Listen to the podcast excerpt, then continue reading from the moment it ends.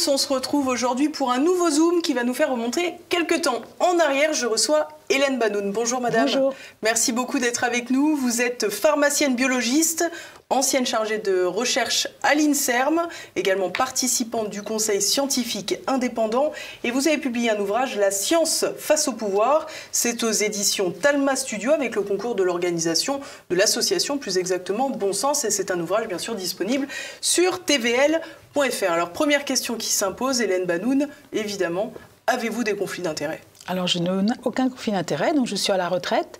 Je n'ai jamais travaillé pour l'industrie pharmaceutique. Et donc, je n'ai, aucun intérêt euh, financier, puisque 70% des, des droits d'auteur de mon livre sont versés directement donc à trois associations.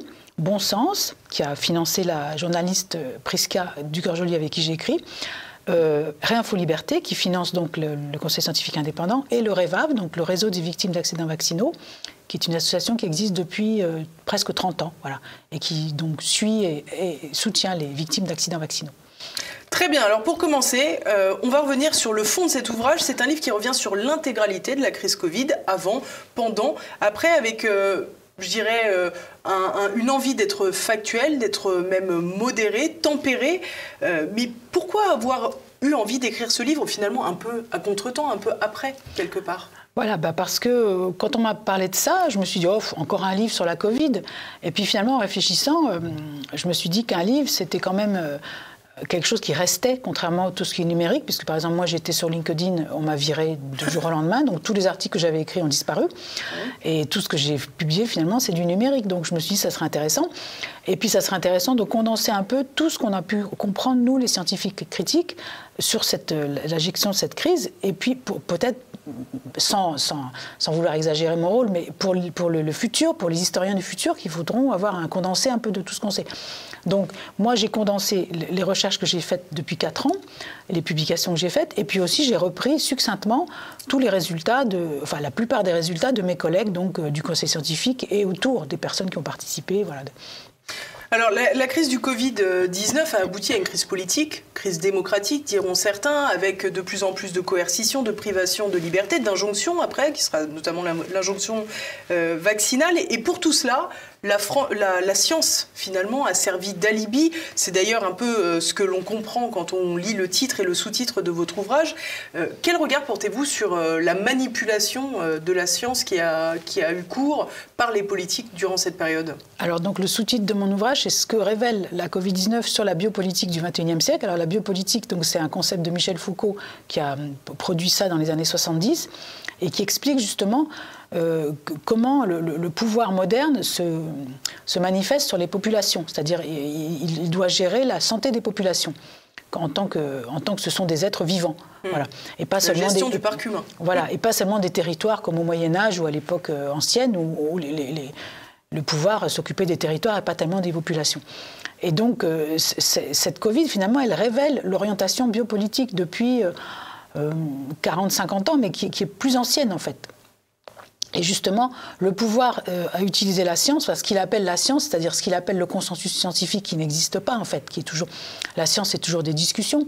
Mais le pouvoir, il, a il, est scientiste en fait, c'est-à-dire que euh, il utilise la science comme une justification de toutes ses décisions, comme si la science avait le monopole de la raison comme si euh, euh, toute rationalité appartenait à la science et qu'on ne pouvait pas se fonder sur, sur euh, la sociologie, les sciences humaines, hmm. l'économie pour, pour justifier des, des, décisions politiques que seule la science permettait de justifier. Donc en fait, ils ont fabriqué un consensus scientifique pour justifier leur, leur, leur décision, leur leur politique, Mais tout ça, ça vient de plus loin. Ça vient de la, donc l'orientation biopolitique donc euh, de contrôle, de, normalisation de la santé des populations, qui a commencé en fait à l'ère industrielle au, XVIIIe siècle, quand l'industrie s'est développée. Donc les pouvoirs, le pouvoir s'est aperçu qu'il fallait avoir une population en bonne santé pour être capable de produire et de se reproduire.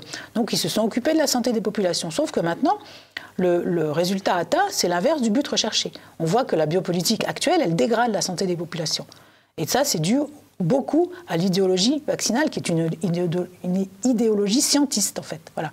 Est-ce que finalement, c'est pas tout simplement parce que le, processus a été inversé? C'est-à-dire que finalement, on prend d'abord les décisions et ensuite on opère une forme de tri sélectif euh, dans tout ce que proposent euh, les recherches scientifiques et puis on choisit finalement ce qui va permettre d'orienter ce qu'on veut. Quoi. Voilà, mais tout ça, ça a été préparé parce qu'ils ont fait des exercices de simulation de pandémie depuis 2009, surtout.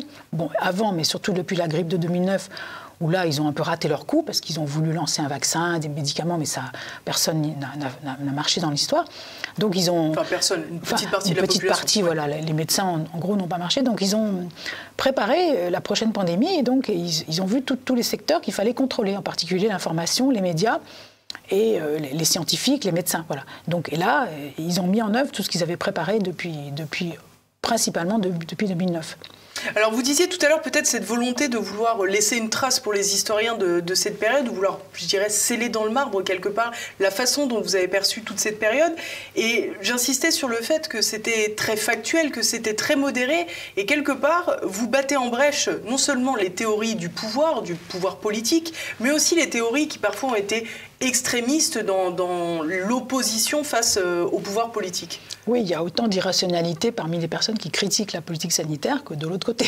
Alors, je n'ai pas parlé de tout dans mon livre, j'ai parlé de, de, mes travaux et puis des travaux des, de mes collègues. Il y a des choses, par exemple, on me pose toujours la question sur des, Bon, je vais en parler, de dire le mot, le graphène dans les vaccins. Bon, moi, j'en parle pas parce que je n'y connais rien et il n'y a aucune publication scientifique. Euh. Hmm. Donc, je me fonde sur des publications scientifiques. Tous mes, toutes mes, tous mes travaux scientifiques, ce sont des revues de la littérature parce que j'ai pas de laboratoire. Donc, j'ai fait des revues de la littérature sur l'origine du virus, sur ce que c'est que cette maladie Covid, pourquoi les enfants sont pas atteints, euh, pourquoi les ARN, les vaccins ARN sont des thérapies géniques alors qu'ils ont été traités comme des vaccins. Voilà. Le, vaccine shading aussi, pourquoi il est tout à fait probable et possible que des vaccinés puissent contaminer des non-vaccinés. Tout ça, c'est fondé sur de la littérature scientifique qui a été acceptée par mes pairs. Voilà. Et donc, je, je parle dans mon livre de ce qui est publié. Voilà. Alors, pardon, excusez-moi, allez-y, terminez. Je non, non, non, et je, veux dire que tout est déjà assez énorme pour ne pas aller chercher encore autre chose qui n'est pas publié. Voilà. Exactement. Alors, sur le fond, vous revenez longtemps sur cette maladie, donc le Covid-19, euh, relatif au virus du SARS-CoV-2. Euh, vous décryptez notamment son mécanisme et notamment son mécanisme sur le plan immunitaire. Alors, je, bah, c'est pas vraiment que je décrypte, j'essaie d'expliquer pourquoi, en particulier, je me suis intéressée pourquoi les enfants sont pas atteints. Mhm. En fait, parce que les enfants, ils ont un système, par définition, un système immunitaire naïf. Mais alors, pourquoi beaucoup d'adultes finalement sont pas atteints? Parce que on peut dire maintenant que tout le monde a, été infecté par le virus, puisqu'on le retrouve maintenant dans les forêts euh, du fin fond du Canada, chez les cerfs sauvages, euh, c'est un exemple, et chez tous les animaux ont été infectés. Donc tout le monde a été infecté par ce virus, il y a beaucoup de gens qui n'ont pas fait de maladie. Donc ces gens ont gardé un système immunitaire naïf. Et, parce que ce virus, en fait, il a, euh, il a un rôle délétère sur le système immunitaire, c'est-à-dire il, il entraîne il y a une, ce qu'on appelle l'orage cytokinique, c'est-à-dire une, une exacerbation de la réponse immunitaire. Et c'est ça finalement qui fait la maladie grave. C'est pas le virus en lui-même, c'est la réponse de l'organisme, la réponse immunitaire de l'organisme au virus, et en particulier à la spike, qui est elle-même toxique. Voilà. Et donc, euh, comme on utilise la spike dans les vaccins, ben, on a aussi euh, des réponses, euh, enfin des, des, pathologies qui ressemblent à la pathologie du virus après les vaccins, puisque la principale euh, partie toxique du virus, c'est la spike. Alors, je n'ai pas le Covid, hein, je vous rassure tout de suite. vous expliquez également dans votre ouvrage que la question euh, immunitaire a très rapidement été réduite à la question euh, de l'immunité vaccinale en faisant finalement totalement abstraction de l'immunité naturelle. Voilà, on a oublié, mais ça c'était déjà depuis quelques années, ou même en 2020, dans le, sur les, sites de l'OMS, la définition de l'immunité, euh, finalement, elle, a, fait disparaître l'immunité naturelle. Alors que bon, les vaccins, ça existe depuis euh, euh, quelques dizaines, centaines d'années maximum. Enfin, la variolisation, ça a commencé dans les années, dans le XVIIIe siècle. Mais toute l'histoire de l'humanité a vécu sans vaccin.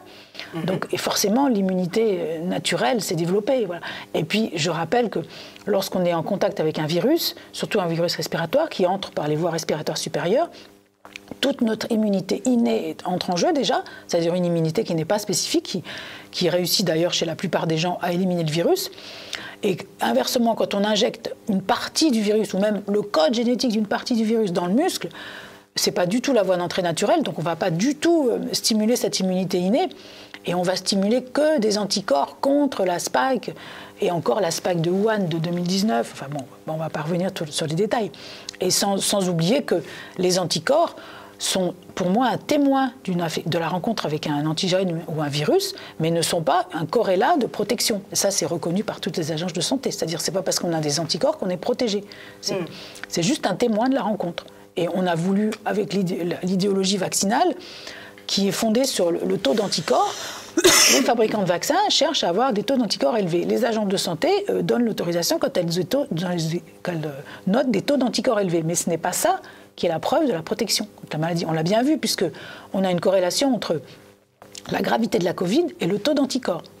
Plus alors, ça ne veut pas dire que c'est le taux d'anticorps élevé qui provoque une maladie grave, mais en tout cas, chez les personnes qui ont des Covid graves, il y a des taux d'anticorps élevés. Voilà. Et c'est pas les gens qui donc n'ont pas de réaction immunitaire, précisément. Voilà, c'est la, réaction immunitaire est déviée vers un, côté délétère, voilà, et, ces anticorps, on a montré qu'ils pouvaient être toxiques aussi, puisqu'ils ils peuvent faciliter l'entrée du virus dans les, dans les cellules, ils peuvent, ils peuvent aggraver la maladie. Et ce qui est le cas d'ailleurs des anticorps vaccinaux aussi. Il y a ce phénomène de facilitation qui était déjà connu par exemple pour la dengue, et qu'on a retrouvé ici.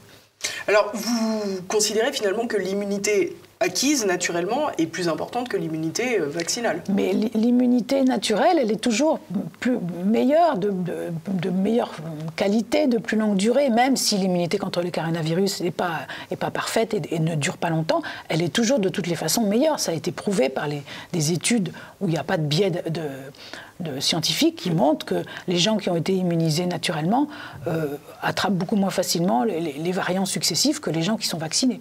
Et accessoirement, vous venez de rappeler que le vaccin, enfin ce qui a été présenté comme un vaccin contre le Covid-19 a été élaboré à partir de la protéine spike, alors que bien sûr une immunité naturelle se fait avec la rencontre de l'intégralité du virus. Voilà, et puis surtout par les voies naturelles, où on a dans, le nez, dans, la, dans, les voies respiratoires supérieures, des, des, des mécanismes naturels euh, non spécifiques des virus qui les éliminent avant de les avoir reconnus, sans avoir besoin d'anticorps forcément.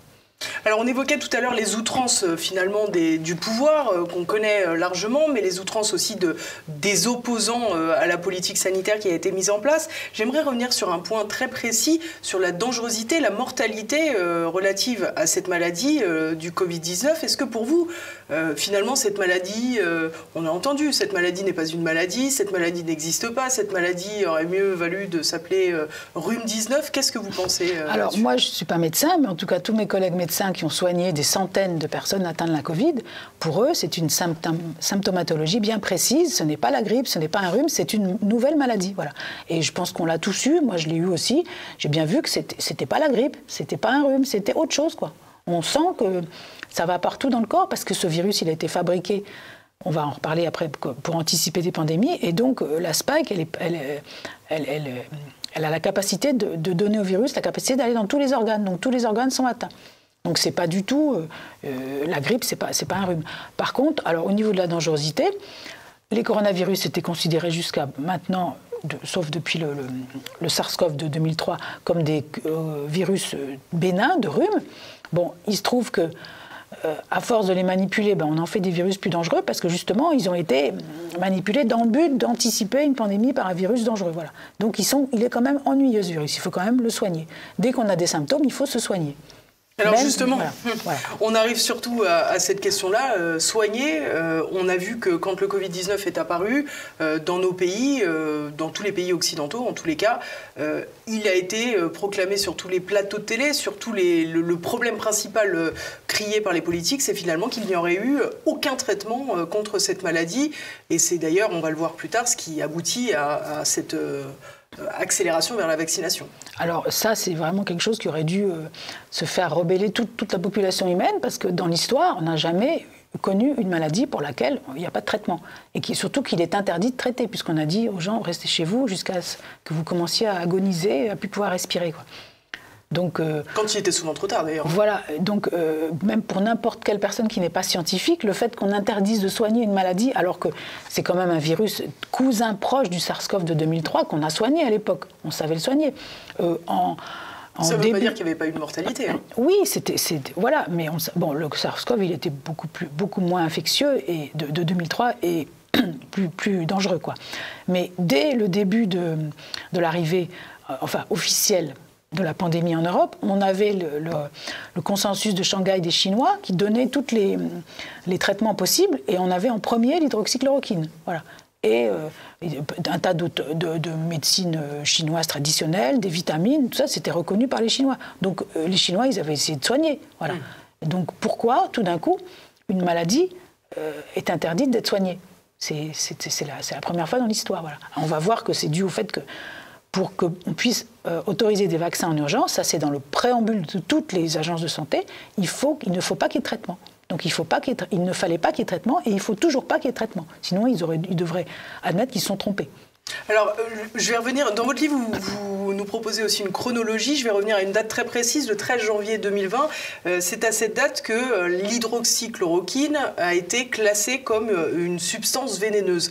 Comment regardez-vous cet élément et, cette donnée? Ben voilà, c'est une décision biopolitique. Donc, comme je viens de l'expliquer, il ne fallait pas qu'un traitement soit accessible. Donc, ils ont restreint sa, diffusion en, la mettant sur la liste donc, des des substances à délivrer sur ordonnance, alors que jusqu'à présent, ça a été de, délivré à des milliards de, de, personnes dans le monde, pour des, puisque c'est un médicament qui est couramment utilisé contre le paludisme, contre la polyarthrite rhumatoïde et d'autres, maladies. Voilà.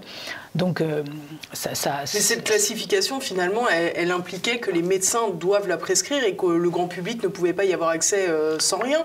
Mais les médecins n'ont pas prescrit pour autant, à part euh, quelques, quelques cas euh, qu'on bah, a, au, départ, au départ, c'est ce que nous explique le professeur Perron, dans son, dans son hôpital à Garches, euh, ils ont commencé à prescrire et puis on les a empêchés d'en haut. Quoi. Voilà. On leur a dit qu'ils étaient passibles de sanctions, quoi, là, s'ils continuaient à prescrire l'hydroxychloroquine.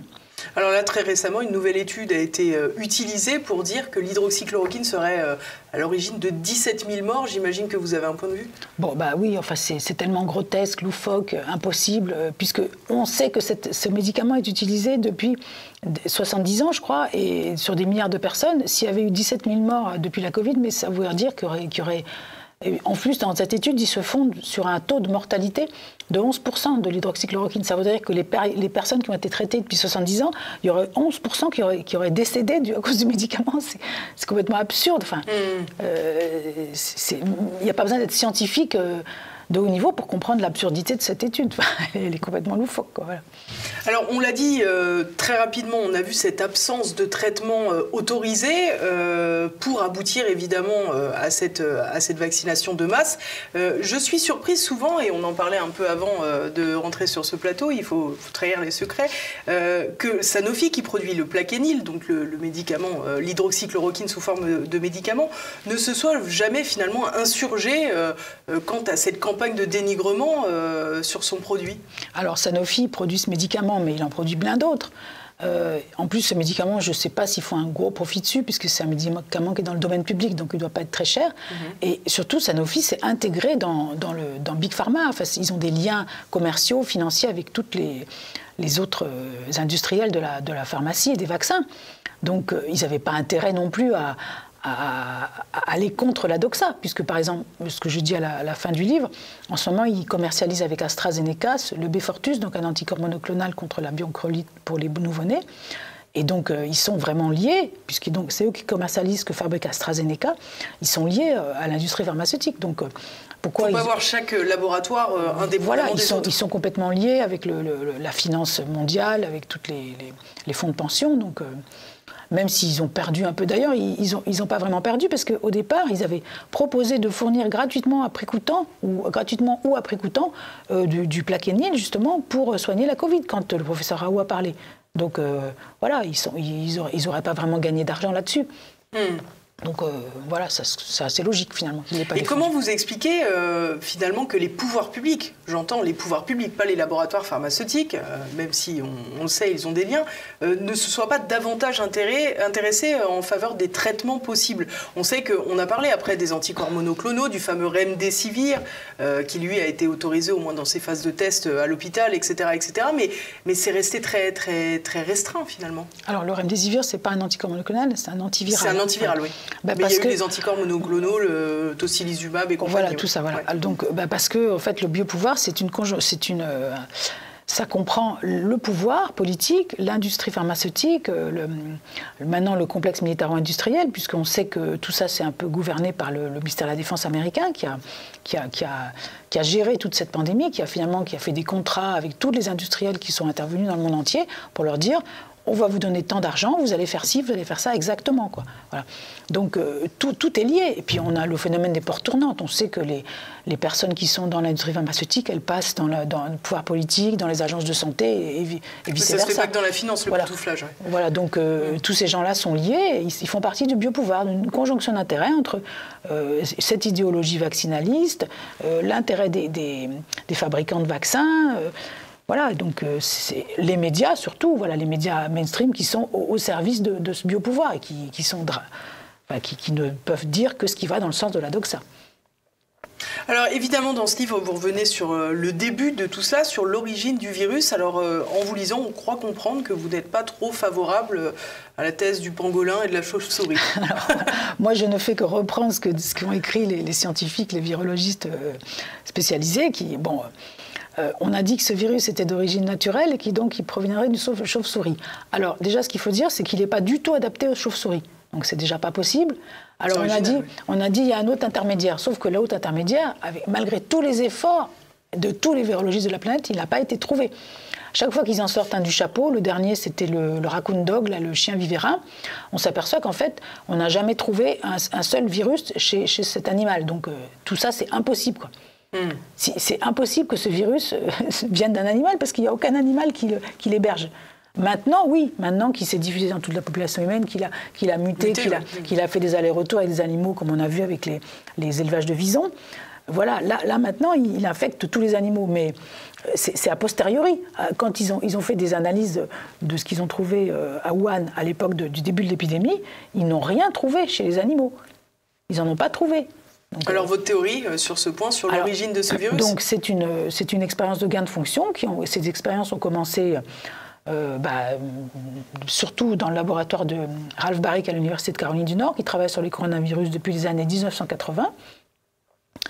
Et donc, euh, ça fait partie de cette cette lubie de vouloir anticiper les pandémies à virus émergents, c'est-à-dire de croire qu'on peut, dans un laboratoire, euh, mimer l'évolution naturelle d'un virus dans son milieu naturel. On peut le faire dans un laboratoire, ce qui est complètement absurde, qui est d'ailleurs reconnu par des virologistes honnêtes qui disent que c'est absurde.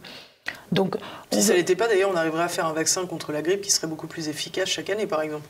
Euh, alors ça, c'est autre chose. Si, si, on a, oui, voilà, voici. En, fait, si, si, vous voulez, si on arrivait à anticiper l'évolution du virus de la grippe, voilà, peut-être plus efficace, pas sûr, parce que bon, c'est toujours la même chose. Un virus respiratoire, on fait une injection dans le muscle, c'est déjà douteux. Bon. Et donc, euh, euh, ils veulent anticiper les pandémies, donc ils fabriquent des virus très efficaces finalement, parce qu'ils maintenant, avec des, techniques très poussées, et puis à la connaissance qu'ils ont de la pathologie, de la physiopathologie de ces virus, ils ont réussi à fabriquer des virus très efficaces, dont celui-là. Quand vous dites très efficace, c'est très dangereux. Très, très transmissible, surtout. Il n'est pas très dangereux, il est, ennuyeux, comme j'ai dit. Il, est, il, est, il, pose des problèmes, mais il est surtout très transmissible, parce qu'il est très bien adapté à l'homme et à tous les organes de l'homme. Voilà. Et donc ensuite, forcément, à un moment, ça s'échappe. D'ailleurs, il y a eu des fuites euh, documentées par le CDC euh, aux États-Unis en printemps 2019 du laboratoire euh, militaire de Fort Detrick, qui mhm. travaille conjointement de façon étroite avec l'Université de Caroline du Nord, où travaille Ralph Baric depuis 1980 sur les coronavirus. Voilà. Donc ça s'est certainement échappé d'un laboratoire. Alors maintenant on met tout sur le dos des Chinois, mais c'est très possible que ça soit échappé d'abord d'un laboratoire américain. Et j'aimerais revenir juste un tout petit peu en arrière. Vous avez évoqué le travail sur les gains de fonction. Est-ce que vous pouvez bien préciser de quoi il s'agit? Alors, on prend un virus qui est.